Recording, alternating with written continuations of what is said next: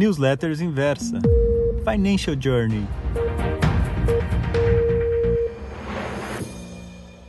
Bom dia, tudo bem? Como você está? Gente, eu fico surfando muito pela internet e pelas mídias sociais. Eu fico preocupado com o que estou vendo. A publicidade e marketing digital em volta do tema investimentos é muito forte. Outro dia eu vi uma publicidade do Santander. O banco usou a personagem de Ana Paula Araújo, o xodó que não aparecia nas telas há 10 anos. Há rumores que ela ganhou o equivalente de quase 8 milhões de reais para fazer essa publicidade. Você acredita? é, chamando as pessoas, ele fez publicidade, chamando as pessoas para o Banco Santander.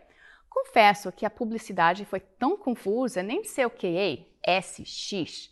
Sei que há algum jeito novo de enviar ou receber dinheiro pelo telefone, sem custo, lá no próprio Banco Santander. Enfim, tomara que dê certo para Santander, porque caro, caro foi. Bom, mas eu fico pensando, é muito agressivo como estratégia de marketing. O Nubank, que é um banco digital, tem mais de 25 milhões, 25 milhões de clientes digitais, número maior do que o Banco Itaú, e nunca fez uma publicidade dessas. Nubank focou na entrega de um produto e serviço que deixa os clientes alucinados, pedindo cada vez mais. Enquanto que os bancões focam em fazer publicidade. Dá para entender? Acho muito curioso. E quando eu comecei a aprender sobre investimentos, não existia nada disso. Eu queria aprender e fui atrás. Eu não precisava me preocupar com publicidade enganosa ou duvidosa, digo. Por um lado, foi difícil, pois não tinha informação facilmente disponível. É, não tinha internet na época.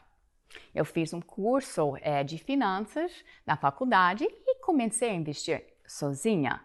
Depois, quando eu fiz o MBA, eu fui aprofundando a minha aprendizagem e nos últimos é, 20 anos no Brasil, eu só trabalho no mercado financeiro, com investimentos. Ou seja, para mim é muito fácil entender se algo fica estranho. E você? Você tem olho crítico?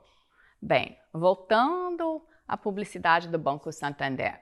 Não estou dizendo que o banco esteja vendendo algo ruim. É que o banco esteja indo em uma extrema para vender algo. Te pergunta, quem conhecia o XP antes de ver a publicidade com Luciano Huck? Essa publicidade colocou XP na mapa. E as pessoas acabaram ficando mais confiantes é, na XP devido à presença do apresentador Luciano Huck. Agora, por isso eu falo buyer beware. Não deixe a sua guarda cair, porque o garoto propaganda está famoso. Tem inúmeros casos de publicidade enganoso. A famoso Roberto Carlos, que é vegetariano, fazendo publicidade para Freeboy. Fala séria, só pode ser piada. E preste muito atenção nessas centrais de notícias. Eu vi ontem uma dessa falando que a bolsa subiu 1,5% porque o STJ retirou a governador Witzel do Rio de Janeiro do cargo. Não tem correlação nenhuma. Infelizmente, há muitos anos que Rio não é mais um motor da economia, o que tem influência nenhuma na bolsa. Como é que é que um cara escreve uma coisa assim? E para você não se perder em tudo isso, se previna e utilize um checklist para chegar às suas próprias conclusões, ok? Primeiro, o produto faz sentido para você neste momento da sua vida?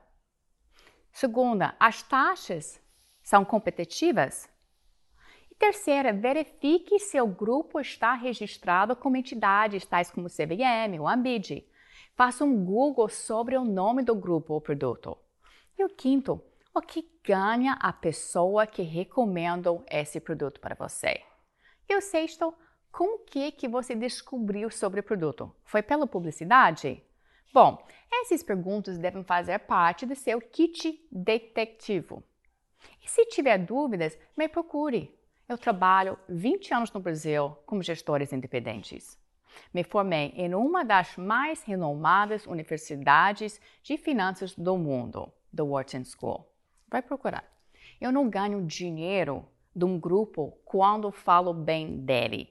E minha proposta é ajudar você, brasileiro ou brasileira, pessoa física, cuidar melhor da sua vida financeira.